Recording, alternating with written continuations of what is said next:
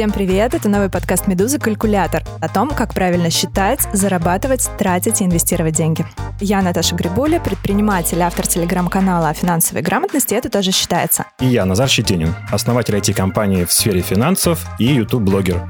Считается неприличным обсуждать денежные вопросы со своими друзьями, родственниками, коллегами и приятелями. Мы хотим снять это табу и доказать, что в современном мире не только можно, но и нужно говорить про деньги.